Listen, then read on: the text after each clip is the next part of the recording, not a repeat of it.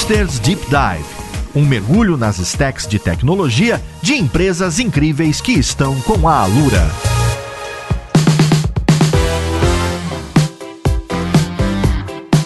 Olá pessoas, aqui é o Paulo Silveira e esse aqui é o Hipsters Deep Dive, o podcast onde a gente mergulha fundo em empresas que trabalham junto com a Lura para desenvolver a comunidade de tecnologia. Esse aqui é o primeiro episódio da primeira temporada, muito especial, que a gente vai fazer com o Banco do Brasil. Serão oito episódios com o time de tecnologia do banco para entender desde o Open Banking até o Pix e educação corporativa. Pois é, a gente vai fundo ver como um dos principais bancos do país, não só banco, uma das principais empresas do país trabalha, desenvolve e se relaciona com a comunidade de tecnologia.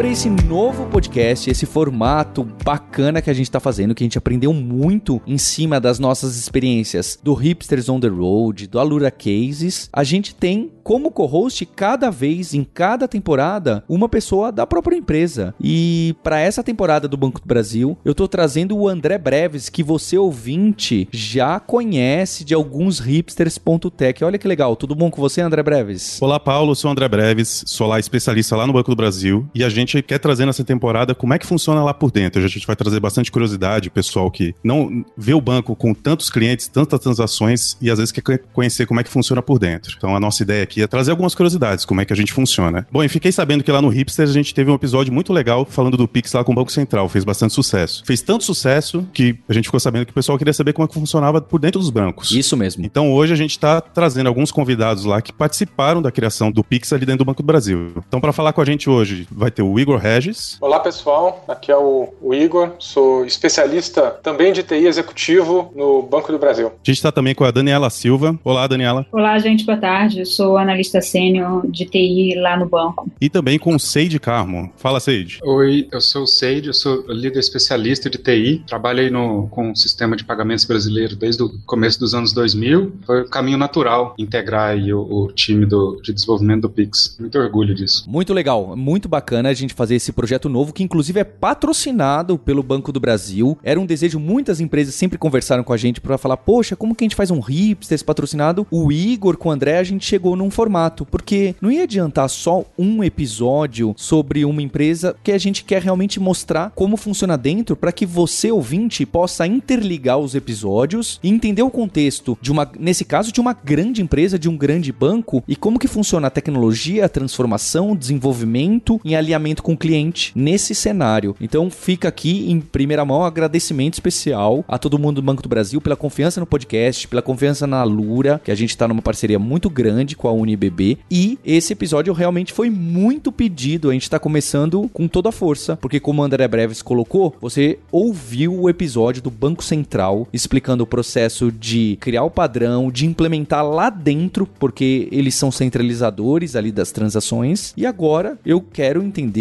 como que funciona alguém implementar essa especificação, como que grandes bancos aguentaram essa carga do Pix desde o dia zero, como fizeram para as equipes se transformar lá dentro, como que adaptaram isso para os sistemas existentes, para os sistemas legados, para os modos de transferência antigos. Todo mundo tinha TED, tinha DOC, como que essas coisas se encaixam dentro de um banco? Para mim é realmente muito interessante. E a primeira pergunta que eu queria fazer é saber quando que vocês começaram essa implementação com o Pix? É, em que momento que vocês falam, bem, a gente vai começar o código por aqui e é em cima da TED? Não, é em cima do mecanismo de transferência? Não. Como que é esse processo? Legal, Paulo, pergunta, porque geralmente quem olha de fora, a primeira coisa que pensa é, opa, começou a discussão de pagamentos instantâneos no, no país recentemente e de repente em um ano, um ano e meio virou todos os bancos para esse modelo e está funcionando, né? Mas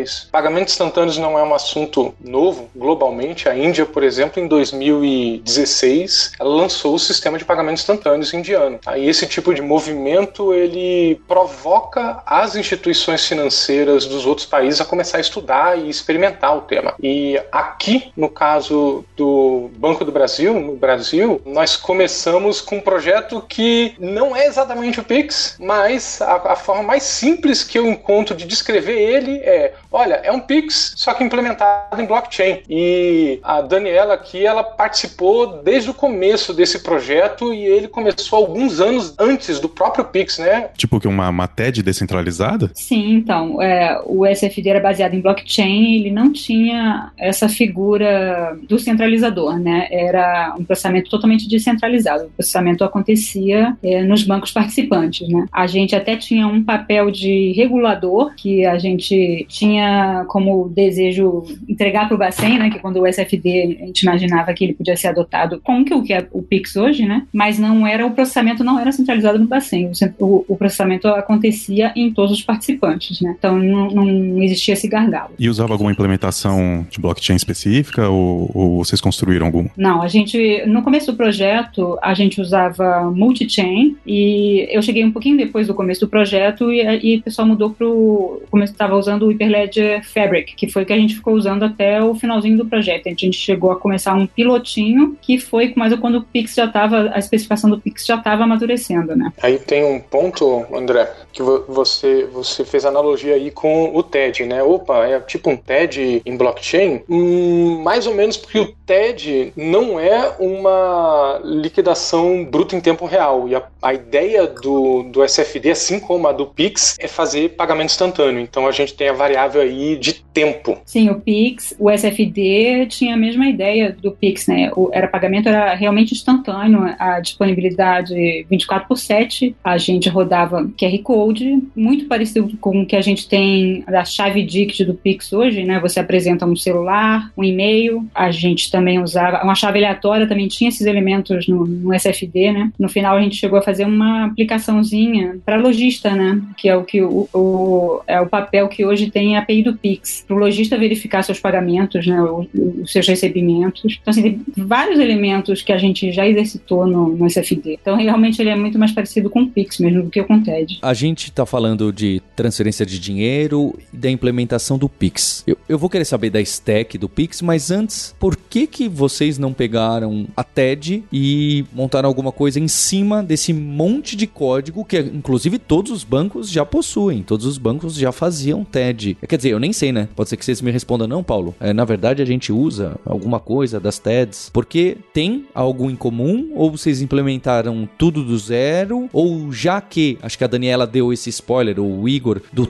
timing, não é? De ter essa liquidação. Tem esses termos financeiros que eu não conheço muito, que a gente quer que consolide, seja imediato, não seja só vai acontecer. Você tem aquela confirmação de que aconteceu. Acho que esse deve ser um diferencial grande para justificar ser uma implementação diferente. Mas e aí, em quesito de implementação, por que não o TED, que já foi algo, para quem viveu essa época, foi algo revolucionário? É, acho que aqui eu posso falar alguma coisa. É, realmente, a TED, quando apareceu lá em 2002, né, pra, a gente só tinha compensação noturna, então foi uma grande revolução ali para a gente ter né, um pagamento em poucos minutos interbancário. Só que a TED ela segue algumas, algumas regras de liquidação que não serviriam para o Pix. Então, assim, a gente não aproveitou tá, o que, que existe de TED, a gente construiu um sistema todo novo ali, mas nós aproveitamos muito do know-how da gente que já estava ali no sistema de transferência interbancária. E sim, isso foi bastante valioso na hora de construir o Pix. É, a TED tem uma característica ali, quando você transfere, né, a gente sabe que ela vai dali alguns poucos minutos, mas a legislação dela permite que a gente tenha até 30 minutos para colocar isso no sistema financeiro, aí tem até uma hora e meia para acreditar, né? A instituição recebedora tem uma hora, até uma hora para acreditar, então assim, a gente tem um período aí total que pode ir até uma hora e meia sem a gente ferir nenhuma regra. E isso é bem diferente do pagamento instantâneo ali que você já tenha na hora ali a confirmação ou a rejeição ali para o destinatário. E também outra característica, né, que a TED ali funciona para cliente até 5 horas da tarde, né? Até, né, inclusive era um dos motivos do DOC ainda existir hoje, né, que ele vai até ali 11 horas da noite. O Pix funcionando 24 por 7, assim, a gente não, não tinha como nem integrar no sistema que já existe e assim ia ficar muito complexo porque a, a TED continua existindo, então a gente teria duas regras ali no mesmo tempo, então a gente fez uma coisa toda nova. Eu quero acrescentar aqui uma só uma informação, né, de curiosidade pública, não é necessário ter chave Pix para enviar ou receber um Pix, tá? Isso aí eu acho que lá atrás, no, no ano passado passado não foi tão bem esclarecido, ainda pessoas hoje, até no meio bancário, ainda tem essa dúvida de achar que a pessoa precisa de ter uma chave para receber. Não precisa. Nesses casos, a transferência é feita com os dados bancários, né? Banco, agência, conta, CPF ou CNPJ, porque a chave, na verdade, a transferência ela acontece com essas informações todas. A chave é um facilitador para poder a instituição obter essas informações e transitar ela por trás. Gente, que abstração bonitinha, olha só, muito legal. É realmente na, na, ali na hora de implementar, de construir o sistema assim do zero, a gente usou muito do know-how de integração com o mercado financeiro e também com todo o legado de negócios interno com o banco. Então aí esse know-how a gente usou na hora de implementar o Pix, né? Quer dizer, como que a gente conversa com os bancos, como que a gente trata a mensageria financeira indo e vindo e como que a gente integra todos os, os novos negócios e aqueles que já existiam que estão migrando para esse meio de transferência. Essa foi a coisa animada da história. Vamos construir um sistema totalmente novo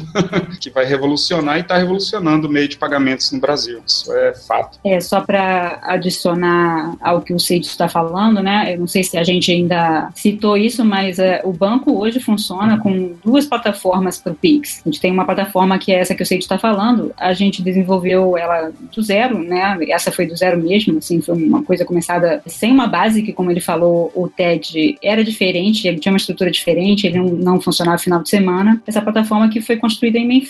O Daniela, você falou que tem duas implementações, né? Você falou mainframe e, e cloud. Como é que funciona isso? A gente sabe que parte considerável do core banking é, tem time mainframe, a gente tem uma parte considerável também em o que a gente chama aqui dentro de baixa plataforma, né? Que são as máquinas x86. Como é que é a arquitetura disso tudo? Como é que faz para toda essa arquitetura heterogênea conseguir conversar? Como é que foi a implementação? Então, nós temos dois, a gente pode dizer que nós temos dois sistemas em paralelo do Pix no banco, né? É um desafio, assim, é um desafio porque a gente, todos os dois sistemas conversam com o legado do banco. Então, a gente tem pontos de contato entre os dois sistemas e entre os sistemas e os legados. Então, por exemplo, hoje a gente usa a mensageria da IBMMQ para conversar e a gente tem uma, uma base única. Cada sistema do Pix no banco tem as suas próprias bases e a gente tem uma base de dados única também, onde a gente joga, vamos dizer assim, a gente joga todo o processamento do Pix do banco, né? Eles não operam atualmente em paralelo, né? A gente bota um para funcionar a plataforma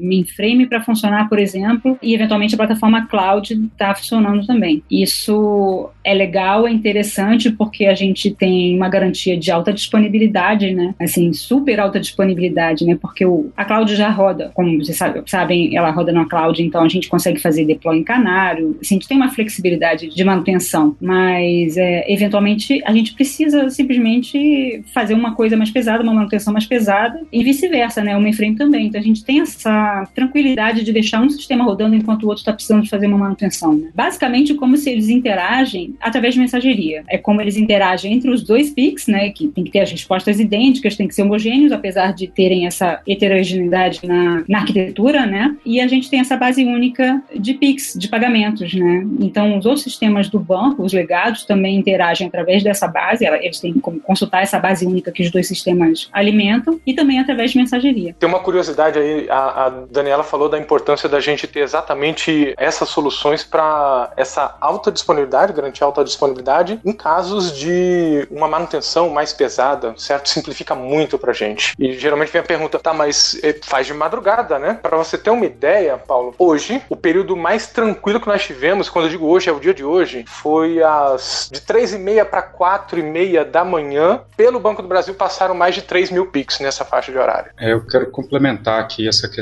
da disponibilidade, né, da alta disponibilidade. Quer dizer, essa foi uma, uma estratégia importante do banco, uma vez que, né, igual o Igor comentou, madrugada não para, nós temos milhares de Pix transitando, então essa foi uma estratégia, né, da gente ter duas plataformas para alta disponibilidade e possibilidade de deploy com Pix em voo. E falando em integração, entrar num detalhe aqui, a gente lá na arquitetura, quando a gente pensou em integrar né, duas plataformas, a solução que surgiu foi um tópico de pagamentos. Então a gente tem um tópico MQ da IBM, onde tanto o Pix em cloud publica como o mainframe. Então assim, uma vez iniciado um pagamento ou quando chega um recebimento né, de outra instituição, ele é processado na plataforma e no final vai para esse tópico. A partir desse tópico, aí o Banco do Brasil conhece que aquele pagamento existiu, corporativamente falando. Né? Então, dali ele vai para a base de dados, dali ele, ele, alimenta sistemas de negócio, notificação, gera, uma, gera comprovante, gera uma série de documentos em torno. É, inclusive, inclusive na parte contábil. Então, essa foi a solução, né? Um tópico único de onde os sistemas de pagamento publicam e a partir dali né, é de conhecimento interno do banco e os procedimentos seguem. Está funcionando perfeitamente hoje. Eu não sei se eu adianto um, um pouco aqui a, a pauta, mas o nosso desafio é a gente colocar as duas plataformas no esquema ativo-ativo. Isso aí é, uma, é um projeto aí que a gente vai dedicar um tempo e isso vai ser, digamos assim, algo disruptivo, porque no mercado hoje somos a única instituição que tem plataformas híbridas funcionando em paralelo no Pix, né? Motivo de bastante orgulho e inovação, né? Uma prova de inovação tecnológica do Banco do Brasil.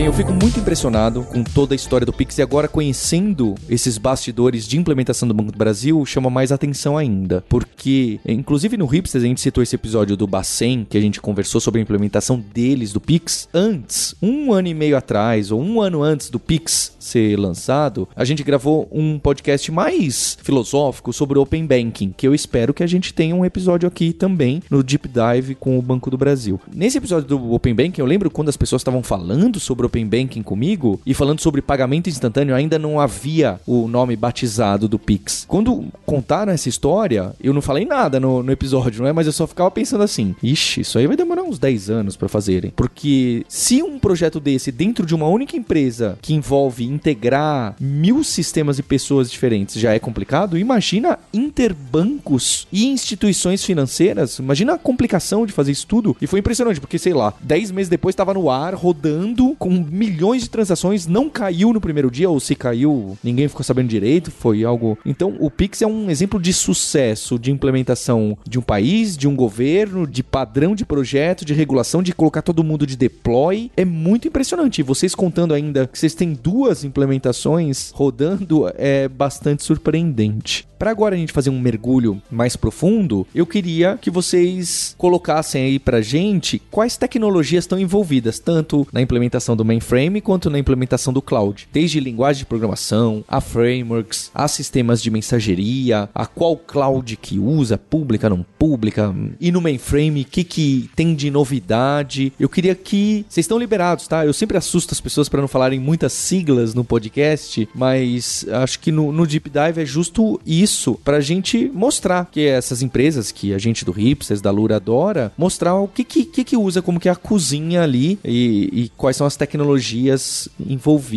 O Pix Cloud do banco, ele é feito com base numa arquitetura de microserviços, né? A maior parte deles é escrita em Node.js. A gente tem alguma coisa em Java, mas na verdade é muito pouco, alguma coisa para integração com o legado. A gente usa como mensageria o Rabbit, o MQP Rabbit, é assim como os microserviços conversam. A gente ainda tem REST, porque, né, até porque a comunicação com o Banco Central é REST, né, antigamente a gente tinha uma arquitetura toda REST trocamos por MQP, até por causa da característica assíncrona, né, do funcionamento do Pix, né, então a gente achou que era mais eficiente usar o Rabbit. A gente usa também, executa tudo dockerizado, né, executa isso numa cloud interna do banco, no ambiente Kubernetes, que mais que eu posso dizer? Base de dados, a gente usa o Oracle como base de dados na baixa, na cloud, e todo um ferramental de monitoramento a gente usa para deploy. Então tem o Kibana para guardar log, a gente usa o Argo para fazer deploy, os painéis do Grafana para monitoração, né?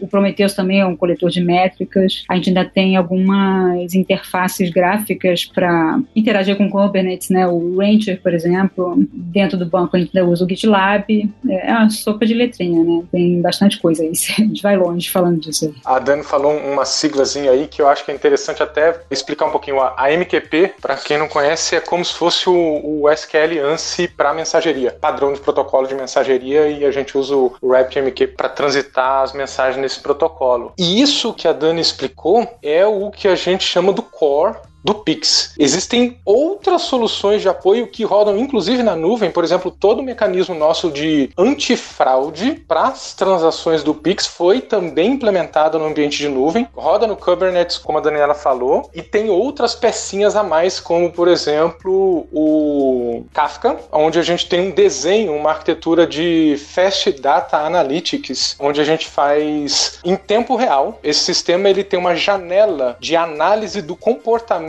do usuário para decidir se aquela transação é ou não uma fraude de 150 milissegundos. Enquanto você está preenchendo as suas informações no aplicativo do banco e começando a fazer a transação do Pix, enquanto o pacote da transação bate no banco central, vai no outro banco, retorna para dar autorização, é o tempo que esse sistema tem para computar, analisar o seu comportamento e tomar a decisão. Isso é realmente o Paulo fazendo uma transferência ou é uma fraude? Igual eu comentei, né, a gente desenvolveu do zero ali, então foi interessante porque em 2019 a gente estava lendo os manuais do Bacen e, e escrevendo assim na, na, parede, nas paredes de vidro no prédio, né, a gente ainda estava no presencial, então a gente estava assim bem rascunhando mesmo como é que seria, né, ali o, o novo sistema. Terminou 2019, a gente ainda estava nos desenhos ali, né, fomos amadurecendo até janeiro, fevereiro aí entrou a pandemia. Então um fato interessante é que assim esse, esse sistema foi desenvolvido 100% em isolamento, em home office. Então assim eu me lembro de colocar ali o, o editor de, de, de, fluxograma na tela ali do, do, do, Teams, aí todo mundo, né, vamos pegar aqui, vamos criar esse programa que vai validar isso, vai passar para cá, para cá. Então a gente fez, desenhou mesmo ali a, a arquitetura, o, né, os fluxos de sistema todos ali online e fomos distribuindo, né? Então você pega esse grupo, pega esse grupo e tal. Então essa foi uma dinâmica muito nova para gente, né, para todo mundo. E em nove meses a gente construiu, testou e implantamos com sucesso, assim. Agora, né, Paulo, igual você comentou, como, né, em tão pouco tempo? Aí, cara, não tinha hora, assim, falando em alta disponibilidade do Pix, o home office gera alta disponibilidade de analista, né?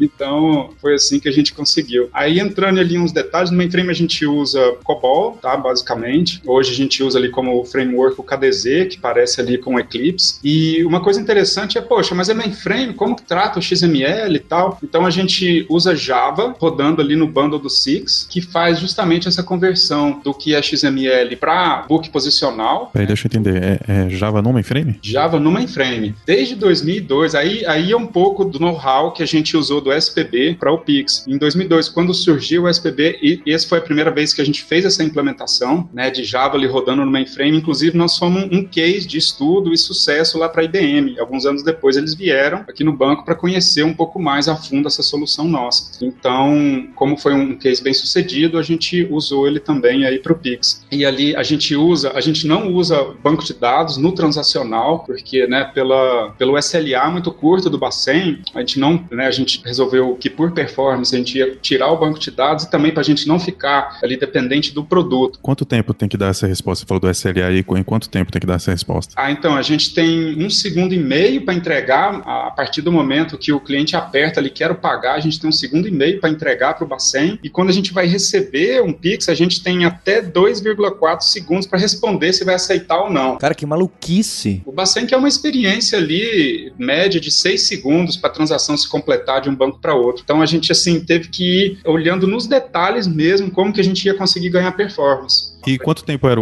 era a, com TED? Então, a TED ela é até uma hora e meia para chegar na outra instituição dentro da legislação do Banco Central. Então, assim, por isso é que daí a gente resolveu fazer um sistema novo, né? Porque o que a gente tinha já não, não atendia para esse novo mundo. E aí você pô, mas você não usa banco de dados, como é que faz então, né? Aí, no transacional, a gente usa arquivos Visan, que é uma espécie ali de NoSQL ali, com uma indexação muito ágil para recuperar, para gravação e recuperação de informação. E depois depois que o Pix é transacionado, tanto no pagamento como no recebimento, é que a gente posta naquele tópico de pagamentos que eu falei, de lá vai para a base de dados comum, aí o banco faz o que precisa fazer e o que quer fazer em cima da, daquele pagamento. Mas aí a parte do transacional já está cumprida, né, ali com o Bacen. Passou meio batido, mas você falou do, do Visan, né? Quando a gente estava conversando sobre a pauta, a gente a, a, acabou, alguém acabou levantando, acho que foi o Igor, levantou que o, o Visan, que é uma tecnologia que já tem no mainframe há muito tempo, né? Que é um arquivo indexado de acesso rápido que você consegue consegue escrever e ler ali, bater direto no índice. No fundo, é, é um NoSQL, né? Inclusive com as características que muitas vezes faz a gente escolher um NoSQL, né? De, de uma escrita, a gente conseguir ter um volume alto de escrita. É, é curioso que com algumas tecnologias, assim, a gente acaba até reciclando algumas coisas que já foram pensadas, porque os, os, esses problemas críticos, muitas vezes, já, pessoas já passaram e já deram algumas soluções, né? É, é a gente vai reinventando o uso da ferramenta. Eu lembro que quem me ensinou foi, inclusive, vocês. Foi o André Breves que me ensinou quando a gente instala o MySQL, né? O MySQL. Antigamente, existem várias engines por trás do MySQL de como que ele trabalha para guardar as tabelas de banco de dados em disco. Existem várias estruturas e inclusive estruturas de dados que a gente aprende na faculdade, etc. E uma delas é usando um modelo parecido com esse aí do mainframe, tanto que o default antes, lá na época do MySQL 3, 4, coisa antiquíssima, era o My, MyISAN, né? O My de MySQL e o ISAN, que deve ser uma sigla de alguma coisa desse formato que vocês usam, para depois que veio o InnoDB e outras engines que vieram depois para otimizar um banco de dados relacional, como que a estrutura de índice ficaria melhor naquele caso. Então é interessante ver essas. Tudo recicla, né? Realmente. Até essas questões de quebrar, de microservices, do assíncrono, de como faz. O pessoal já tinha passado no back-end, joga pro front-end e todas essas coisas vão acontecendo. Então aposto que tem uma intersecção de algumas ideias de como vocês implementaram ali no mainframe e como vocês implementaram no cloud, microserviços. Não à toa, vocês até rodam Java, Java puro, não é? Java mesmo, no mainframe, para ir ter aquela proximidade e a integração ficar mais fácil para onde vocês já têm o, o código legado. É muito impressionante. É o, o Visan, ele, esse arquivo indexado, ele é utilizado pelo banco de dados relacional que a gente usa no mainframe, que é o DB2. Então, na prática, usar o Visan, a gente tá bypassando o DB2 porque a gente precisa de mais performance. Pra você ter uma ideia de quanta performance ele consegue entregar, o núcleo transacional financeiro do Banco do Brasil, ele roda em cima desses arquivos e hoje eles processam mais de 5 mil transações financeiras por segundo, todos os dias. O volume é muito grande, comparando com o Pix, nós homologamos a régua para nós passarmos na homologação do Pix era de 4 mil transações por minuto. Então, com o Visan, a gente sabia que era possível alcançar uma performance 60 vezes superior com tranquilidade. E complementando aí, em tempos de homologação eram 4 mil pagamentos por minuto, agora nos dias de pico aqui, em produção, nós já chegamos a 11 mil pagamentos por minuto, ali no quinto dia útil, mais ou menos. Então a solução se mostrou bem performática mesmo. Deixa eu entender uma coisa. Como que é o fluxo dessa mensagem? Assim, digamos que o Paulo vai passar um Pix para mim. Como é que isso funciona mais ou menos? O Paulo vai lá, no, no, entra na app do banco, inicia o Pix, e aí? Quando que começa essa interação com o Bacen? Como é que chega pra gente? Então, a gente tem ali o, na, no mobile, ali ele, ele invoca, enquanto você está no ambiente do mobile, ele invoca alguns serviços internos, ah, por exemplo, de consulta addict. Então a pessoa vai lá, informa a chave, aí nesse momento a gente já vai, tem um serviço que é em cloud mesmo, tá? De consulta ao Banco Central ali na base centralizada na hora, volta. Aí a pessoa olha ali, ok, vou pagar. Então nesse momento acontece o débito na conta do cliente. É, tem essa questão que o Igor comentou aí da segurança, né? Isso tudo é, tá na jornada do cliente. Então na hora que passa por esse crivo de segurança, é feito o débito. Aí esse, assim, esse sistema aí que anota dinheiro e tira dinheiro de conta corrente chama o sistema de mensageria que a gente construiu. A partir disso, aí sim, a gente pega a informação, faz uma validação básica ali dos dados da input, joga no arquivo visando todas as informações, aí tem todo um trânsito interno e tal para poder montar a mensagem, aí chama o Java, aí monta o XML, aí a gente se conecta com, com é diferente da cloud que tem uma conexão direta ali, um socket HTTP, a gente usa o Businessworks da Tíbico para conectar com o Bacen e entregar a mensagem lá. Essa conexão com o Bacen é como? É via internet? Então, é via HTTP, só que numa na RSFN, né, a rede do Sistema Financeiro Nacional, que é uma rede fechada dos bancos. É um ambiente totalmente seguro ali e isolado. Como é assíncrono, quer dizer, a gente tem ali a solicitação do pagamento, que a gente entrega para o Bacen, mas ele ainda vai validar lá na outra instituição. Então, a gente fica aqui, a gente guarda aquela solicitação, aí o Banco Central vai lá na outra instituição, verifica se ele vai aceitar ou não e devolve a resposta para a gente. No momento que devolve a resposta, aí a gente fica fazendo pooling lá no Banco Central, no estilo tem mensagem para mim, tem mensagem para mim. Aí que a gente pega aquela resposta, aí a gente completa, aí a gente efetiva né, e manda notificação para o cliente dizendo que o Pix foi enviado com sucesso, grava o comprovante, grava banco de dados, aí a gente completa a transação. Então tem alguns segundos aí, assíncronos que a gente fica aguardando a resposta do Banco Central. Então, assim, o SLA é curto justamente para dar essa experiência de ser uma coisa síncrona, de ser ali na hora, mas efetivamente por trás os processos são assíncronos. Ou seja, eu vi que você falou mais ou menos como é que acontece enviando, né? E, e recebendo. Digamos que a gente está chegando o Pix ali e a cloud vai receber para acreditar o cliente. Como é, como é que funciona isso aí? É, que serviço que recebe, que sistemas desses famosos, se vocês escreveram tudo ou se vocês usam esses serviços que os clouds já deixam prontos? Não, a gente escreveu tudo. Então, assim, é, independentemente se o Pix recebido está chegando pela cloud ou chegando pelo mainframe, a gente tem um serviço de validação dos dados, tá? Aí esse serviço está mesmo no mainframe e ele pode ser solicitado, ele, ele é invocado pela cloud através de um barramento interno nosso. Então, nesse momento, sim, a gente consulta as bases internas. Aí, nesse momento, a gente chama serviços que vão no DB2, vão basicamente em DB2 para validar o cliente, né? Os dados ali para saber se ele pode receber aquele valor. E a gente teve que testar muito bem assim e depurar o código, porque de novo, né, a gente tem até 2,4 segundos no máximo para responder ao Bacen. Então, assim, sob o risco de levar timeout na transação. Então, esse foi um momento de escovar bit para a gente conseguir a melhor performance entre os serviços. E daí eu vou dizer que a gente invoca oito serviços diferentes aproximadamente para poder validar um Pix recebido aqui e não ficar com um abacaxi na mão depois. eu queria entender um pouquinho mais dessa implementação do cloud, porque eu vi que já apareceram algumas tecnologias que no Hipsters são muito frequentes e todo mundo gosta e tem aquele buzz. É claro, a gente num episódio em especial, pessoal que nem vocês que tem essa senioridade discutindo arquitetura, a gente sabe que não é isso que é o segredo. Mas eu queria saber, lá no Node, qual que é o framework que aparece? No banco de dados não relacional, é Mongo que vocês usam? Tem Kafka? Eu queria saber alguns desses detalhes, esses buzzwords de framework, biblioteca, que vocês usam bastante aí, até porque um dos objetivos que o Banco do Brasil me trouxe é falar, olha, eu quero mostrar e mostrar para a comunidade de que as nossas vagas são interessantes, tem coisas interessantes para se trabalhar aqui. Eu queria que vocês falassem das modinhas que foram usadas nessa implementação, dá um pouco de detalhe nisso. Sim, a gente usou Node.js, né? A gente usou também o framework do Express, a gente usava mais o Swagger Express quando a gente estava. A comunicação entre os microserviços era basicamente o REST, né? Agora a gente trocou por AMQP, então a gente usa o, o RabbitMQ e nós usamos uma série de pequenas bibliotecas open source mesmo, inclusive, por exemplo, a AMQP é uma biblioteca que a gente precisou fazer um, um, uma casquinha em cima dela, né, para dar uma customizada para o banco. A gente utilizava o MongoDB, a gente começou esse projeto com o MongoDB, é, mas a gente, por uma questão de, a gente achou que precisava de um pouco mais de maturidade do Mongo dentro do banco, a gente escolheu é, substituir o MongoDB por Oracle, né, mas a gente tem outros projetos que a gente trabalha com MongoDB no banco, que é mais... Quando virou para o banco de dados SQL, teve que colocar também uma solução para fazer mapeamento, conexão com o banco, né? Qual foi a biblioteca? Ah, é verdade. A gente usa o Kinex, né? A gente usou o Kinex para fazer esse mapeamento e aproveitou muito do código que já estava lá, né? O mapeamento para o Oracle.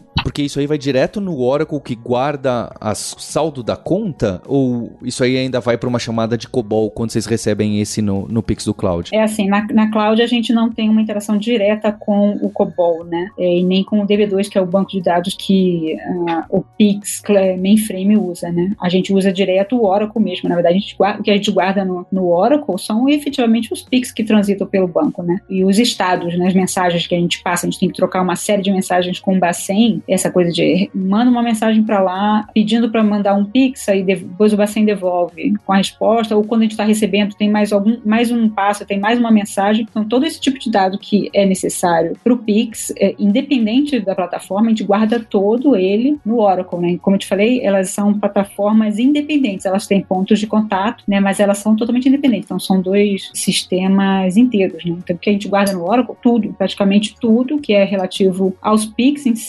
E aí tem a, a integração com os sistemas legados, né? E cada um tem, boa parte deles está no mainframe e usa o DB2, mas alguns eles têm outras soluções, né? Mas tipo, o Pix em si, que é o sistema que transita o pagamento instantâneo e conversa com o Bacen na cloud, ele hoje usa o Oracle. Então, para eu ver o extrato da minha conta do dia, o sistema passeia nessas duas bases, deve ter até mais bases, porque não está consolidado, tem aquela coisa de banco, né, de consolidar. Então, se eu pego às três da tarde e vejo, você está passando tanto tanto na base de vocês clássica, vou assim chamar, quanto na base, vocês precisam dar uma olhadinha ali no Pix. Ou o Pix já passa depois dessa base da Oracle, depois rapidamente já propaga alguma coisa pro DB2? Não, você não consulta. O que você está consultando, está olhando no seu extrato, você não está olhando a base do Oracle, tá? O que a gente faz é juntar esses conteúdos, esses pagamentos que passaram pelo Pix Cloud, né, e pelo Pix Mainframe, eles acabam todos sendo jogados numa base DB2. Essa é a nossa base consolidada, né? E daí uma série de sistemas legados fazem essa consulta, inclusive o extrato de conta, né? Então existe esse trânsito via mensageria, a gente faz esse trânsito para essa base DB2. Então, um Pix passando, supondo que é o Pix Cloud que está atendendo, é um Pix passando pela base Oracle, assim que ele é completado, ele é enviado automaticamente para essa base consolidada que é o DB2, que serve de consulta para o extrato que você vê. Ele fica no Oracle então enquanto está quente, né? Está processando. Ele fica no Oracle enquanto está quente e, e depois ele continua, né? Porque a gente tem aquela questão da. A gente precisa dessa base porque a devolução, o Pix tem a figura da devolução e a gente precisa dela para consulta, né? Quando alguém quiser iniciar uma devolução, preciso, preciso saber os dados do pagamento original. Então, para ser rápido, ela tem que continuar nessa base. Mas basicamente é para isso. Ele é no quente, essa base do Oracle.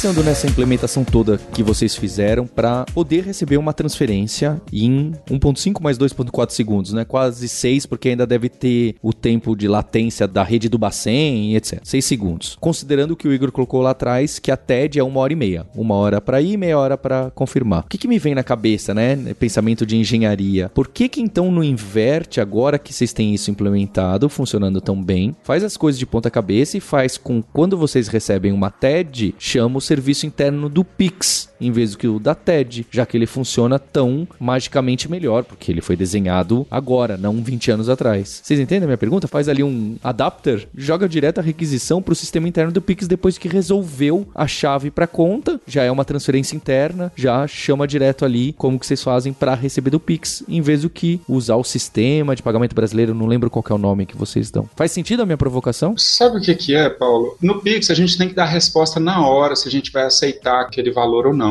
Na TED não tem essa figura. O Banco Central manda para cá e nós temos duas câmaras de liquidação, o Banco Central e a CIT, a Câmara Interbancária de Pagamentos, processa ali em torno de 80% do volume de TEDs. Eles mandam para gente sem esperar a resposta. É um tipo, toma aí que é seu, entendeu? Aí entra aqui, a gente, como a gente tem um prazo maior, ele entra num processo de validação assíncrono e tal, assim, que já está construído e funciona bem. Tipo assim, não teria sentido a gente validar na hora, porque o Bacen não está esperando a resposta, entendeu? E assim, o processo de validação de um Pix recebido e de uma TED recebida, eles têm muita similaridade na hora que a gente vai validar nas nossas bases internas, mas os tempos de processamento são bem diferentes. Então, assim, realmente não, não tem um sentido da gente integrar os dois produtos, sabe? Um funciona de um jeito e o que, o que tende a acontecer é o Pix ir absorvendo outro meio, outros meios de pagamento. Por exemplo, agora o DOC, ele deixou de, na, na minha visão, ele deixou de ter uma justificativa para existir, porque até então para o Bacen era porque ele tinha janela noturna. Agora o Pix tem a janela né,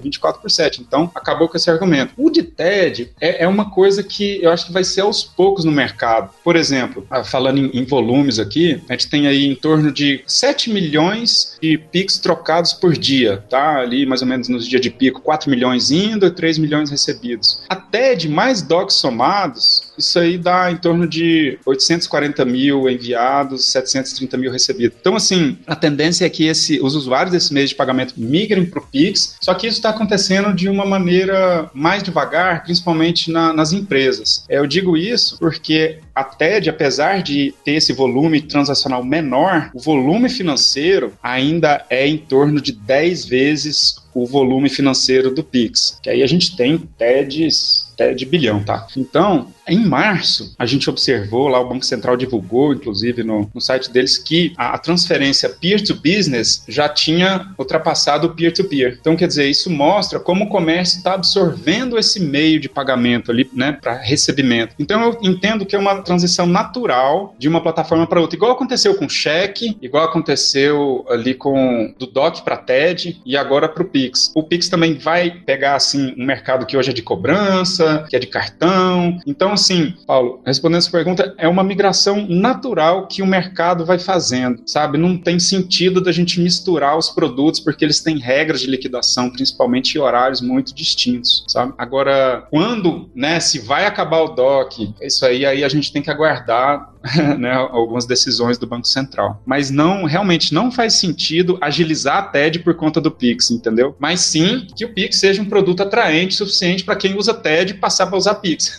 Mas só para entender, não faz tanto sentido porque é, toda a parte de liquidação todo, é um processamento totalmente diferente né, do, do Pix, o, o, que acaba acontecendo por baixo. Né? Exatamente. Né, a gente tem, a gente pode receber uma TED ali e validar ela em lotes, né, a gente tem um prazo maior, inclusive a devolução quer dizer, se alguma coisa, por exemplo, foi para uma conta que está encerrada, por exemplo, aí a gente tem um processo de devolução automática, mas ele tem até meia hora para a gente executar essa devolução, sabe? Então, assim, foi um sistema escrito de acordo com os manuais lá de 2001, entendeu? Assim como o Pix tá nesse, né, foi escrito agora nesse novo patamar. Então, realmente, assim, não, não faz muito sentido a gente mexer na TED por conta disso. Agora, igual eu comentei, né? Eu acho que o, o DOC está com os dias contados. O cheque, ainda tem aquela coisa do offline, né? De você ter um, uma folha de cheque ali no bolso, alguns lugares aceitam ali 10 cheques pré-datados, mas isso tudo também, o Bacen tem uma agenda extensa, até para ter Pix offline, Pix garantido, que daí mexe um pouco ali no, com cartão de crédito, né? Que você paga hoje, mas só vai ser debitado ali na sua fatura, o Pix garantido vem mexer com isso aí também. Então, assim, na agenda do Banco Central, eles estão incrementando o Pix, apesar do produto produto já está na rua, isso aí a gente pode falar mais adiante um pouco. Esse ano e o ano que vem, o Banco Central tem uma agenda aí de pelo menos um, umas, umas 10 novidades em cima do Pix. Tá? Então, ele realmente é para torná-lo um meio de pagamento que não deixa nada a desejar para os outros, inclusive dê uma experiência muito melhor para o cliente no, no pagamento. Você, você falou uma coisa engraçada. Você falou que o cheque ainda vai mais um tempo, né? Eu não me lembro da última vez que eu tive um cheque na minha carteira, mas a última vez que eu tive, eu fui numa loja e não tem, sei lá, tem uns três anos isso, eu fui numa loja e por acaso eu tinha esquecido meu cartão de crédito. E eu fui pagar,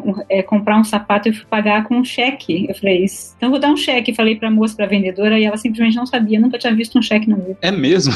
Não, ela não sabia. Ela assim, olha, eu confio em você, porque eu não sei como é que isso funciona. Eu falei, ah, meu Deus, tá vendo? Umas coisas mudam rápido, a gente não percebe. Ainda mais com o ficou totalmente defasado. Né? Eu tive uma experiência assim interessante também. Outro dia eu fui na padaria. Aí eu também tinha deixado meu cartão em casa, porque chegou o novo, aí eu cancelei o outro, eu não tava com o novo na carteira ainda. Aí eu tava com um pãozinho, assim, um monte de sacola na mão. Aí na hora de pagar, assim, putz, esqueci o cartão. Aí eu olhei pra atendente assim e perguntei: Você aceita Pix? Ela falou: Sim. Aí me deu o CNPJ da loja lá como chave, eu paguei e saí feliz da vida, sabe? Então, assim, é, você vê, né? O, o Pix ele tem esses momentos de encantamento aí que eu entendo que tá conquistando o mercado em detrimento de outros meios de pagamento. Olha, uma pessoa que já está trabalhando, em idade de trabalhar, nunca viu um cheque. Olha isso. A gente sempre usava o exemplo do pipoqueiro, né? É, o exemplo do pipoqueiro, ele gravando, imprimindo o QR Code, colocando na carrocinha da pipoca lá. É, agora com o Pix, eu não sei se vocês, se todo mundo tinha essa mesma sensação, mas assim, para a gente usar um, comprar uma coisa pequenininha antigamente, você vai pagar com cartão de crédito, mesmo com cartão de débito, eu ficava constrangida de ter que comprar, sei lá, um, uma balinha, uma coisa, um chocolate chocolate. Falei assim, pô, vou passar, sei lá, dois reais, um real no, no cartão. Isso é muito esquisito, né? E o Pix acabou, né? Na verdade, o pessoal já vi o pessoal vendendo, o pessoal que passa vendendo é, no sinal, vendendo, vendendo pipoca, vendendo balinha, e eles já gravam, eles colocam um papelzinho lá com o QR Code para receber o Pix, né? Então isso é, foi uma coisa que quebrou meio essa cultura também, né? Agora você paga qualquer coisa com meio eletrônico e não tem mais aquele constrangimento. Acho que rola essa coisa da novidade do Pix, do QR Code, que parece uma coisa assim muito nova, muito tecnológica, e as pessoas gostam de usar, né? E acho que quebrou um pouco mais essa barreira e quem sabe, né, empurrando um pouco mais assim, a... chegando mais perto o fim do uso do dinheiro em espécie, né? É, ainda, é, ainda tá longe, né? Mas eu acho que o Pix deu um pouco de perspectiva para isso aí. Essa questão da redução do uso do papel moeda tá na agenda do Banco Central também. Circular papel moeda é muito caro, tá? É muito caro, são bilhões e bilhões de reais por ano só para manter o dinheiro circulando circulando. Então, essa também é uma ideia do Banco Central que, tendo um, meio de pagamento ali seguro e, acessível, principalmente gratuito, que a, o, o, papel moeda tende a, a, circular cada vez menos. E, e para que, eu, eu entendo assim, para a popularização do Pix, ela é não só pelas qualidades do serviço em si, né, ali da, da usabilidade, de questão de ser instantâneo e tudo, mas principalmente porque ele é gratuito. então, né, a TED ali tinha sempre aquela coisa, pô, tem que transferir para você, mas eu vou pagar 10 reais e tal, será que tem um outro jeito, não sei o que, tá? Agora, com o Pix gratuito e, né, obrigatoriamente dessa forma, o povo tá pagando muito, mas é muito. o que tem de Pix de centavos assim, né, Dani, que você falou antes, ficar sem graça de passar dois reais no cartão, agora ninguém tem pudor de passar Pix de centavos. Não, não sei nem se, eu, se é questão de comentar aqui, mas o, o, brasileiro é muito criativo, né? Então, como o Pix tem aquela coisa da mensagem ali, né, da descrição do pagamento, o pessoal acaba mandando mensagem por ali, né? Manda um Pix de um centavo com uma mensagem ou carinhosa ou então odiosa ali pro destinatário. O famoso caso de startups que criam um produto e os usuários utilizam esse produto de uma forma totalmente diferente do que foi imaginado e faz sucesso.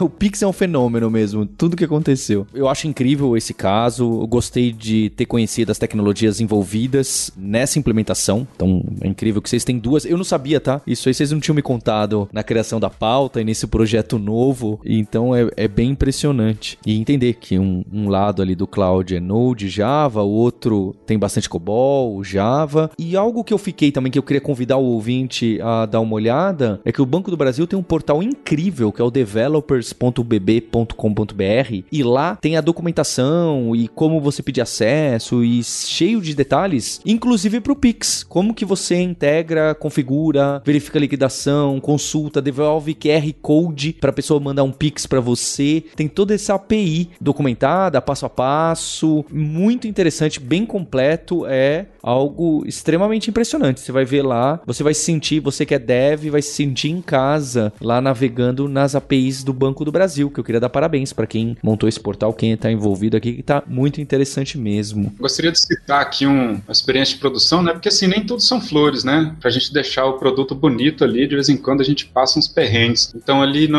logo que começou, a gente teve um problema ali, alguns bancos, algumas instituições tiveram um problema com emoji ali na descrição do pagamento, sabe? Que é o emoji não, não é suportado, mas no começo é, né, alguns aplicativos estavam permitindo ali a pessoa colocar. Cara, isso quebrou alguns pagamentos. Nossa. então é, às vezes a pessoa quer colocar uma carinha bonitinha, pum, o Pix não vai. Ué, já tava usando pra mensagem, botar um emoji é só extensão. Daqui a pouco o pessoal vai ter querendo mandar GIF. Pois é. Aí assim, até a gente descobrir que era o emoji, conseguir barrar isso ali, foi um Deus acuda ali. A gente tirou uma noite de sono. A gente tem ali também quebra de linha nesse mesmo campo. Pô, fazer quebra de linha também pode dar problema. Então, a gente teve casos assim. Então, e, então aproveitando o, o, assunto da moda, quem quiser mandar uma carinha bonitinha vai ter que, o que o pessoal tem, tem dito agora que é cringe, vai ter que mandar emoticon, então, porque emoji não dá para mandar via... É, vai ter que colocar dois pontos e o parêntese ali fechando. É o que eu uso. KKKKKK, é o que eu uso. É, aí esse pode. Tem os casos que saíram na mídia aí, né, do Pix Tinder lá, né, o cara bloqueou a namorada nas redes sociais, ela começou a mandar Pix pra ele com mensagens, né. Teve um caso aí de um, de um técnico, não lembro qual time agora, que perdeu o jogo, aí os torcedores começaram a mandar mensagem lá pro cara também, é o Pix Hater.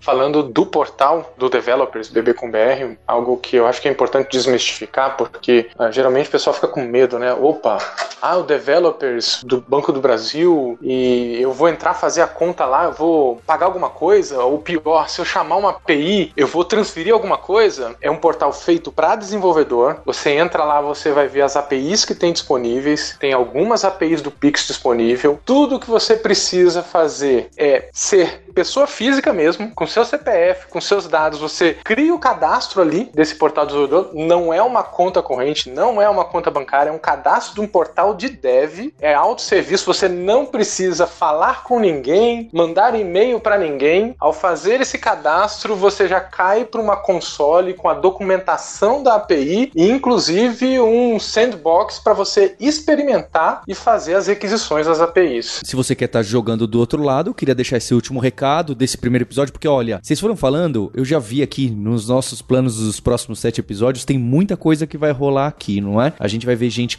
consumindo essas APIs, experiências, a gente vai ver de Open Banking, a gente vai ver de ambiente colaborativo de aprendizado, que é desse pessoal. Eu queria, Igor, você pode dar o recado, porque o Banco do Brasil, que é uma empresa mista, tem esse processo de contratação um pouco diferente. A gente vai deixar o link na descrição de como funciona, porque tem um concurso, etc. Mas pelo que entendi, hoje em dia, inclusive para uma data que está meio próximo aí, tem um edital para contratar pessoas diretamente para tecnologia. É alguma coisa assim, Igor? É isso mesmo, Paulo. Nós estamos com edital aberto. Tem dois tipos de vagas lá. Tem vaga para entrar na carreira natural, vamos dizer assim, no Banco do Brasil, e tem vaga para uma carreira específica de tecnologia também. Ah, então, se você quiser vir trabalhar aqui na TI do Banco do Brasil, esse edital tá com concurso aberto, com inscrições abertas mais ou menos até o final do mês de julho. Estaremos realizando esse edital. Isso aí. As inscrições elas vão até o dia 28 de julho de 2021. A gente vai colocar o link aqui com mais informações sobre o concurso. Você optando ali no concurso para a área de tecnologia, passando, né, depois dos três meses de experiência que são previstos na CLT, você passa a poder concorrer para os cargos de TI. E a nossa carreira de tecnologia aqui é uma carreira em Y. Num determinado ponto da progressão da carreira, você pode decidir ou ir para a área gerencial ou continuar na, na área técnica. Essa nossa carreira técnica hoje ela tem sete níveis, vai desde trainee até especialista 1. Esses cargos aí têm salário variando de 3 mil a 30 mil reais, alguns com carga horária de 30 horas semanais, né, 6 horas por dia, e outros com 40 horas semanais, 8 horas por dia de trabalho. É, se você for um profissional, é possível dobrar o salário de entrada já no primeiro ano. E como o Igor disse, né, tem vagas para rede de agências, vagas para área de tecnologia, mas independente de qual área você escolher entrar, você vai ter aqui muitos incentivos para formação. O banco, assim, ele, ele tem uma universidade corporativa com dezenas de cursos, incentivos para aprendizado de línguas, para tirar certificações, é possível concorrer para bolsas de graduação e pós-graduação. E, lógico, agora, né, a gente tem um contrato com a Lura que está disponibilizando todo o catálogo de cursos da Lura para todos os funcionários. E olha, se você acabou de terminar o ensino médio, ainda não conhece de TI, mas acha que pode seguir essa carreira no futuro, é, você pode se inscrever no concurso para as vagas da rede de agências, investir na sua formação com todos esses incentivos que o banco dá na formação e concorrer futuramente em concursos internos para ingressar na, na TI do banco. E é engraçado, né, Paulo? Eu, eu sempre escutava as empresas aqui vindo falar no Hipsters e no final dizer que está contratando, e agora a gente tem oportunidade de dizer isso aí. É, o Banco do Brasil está contratando.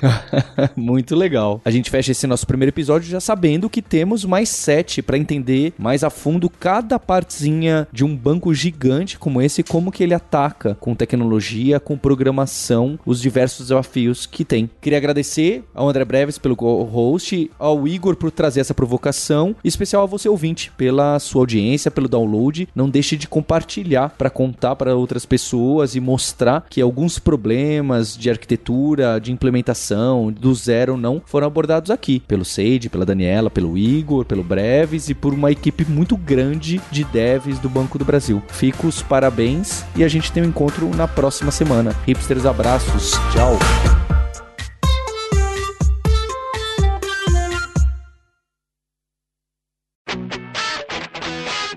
Você ouviu o hipsters.tech, produção e oferecimento alura.com.br, cursos online de tecnologia e Kaelon, ensino e inovação. Edição Radiofobia, podcast e multimídia.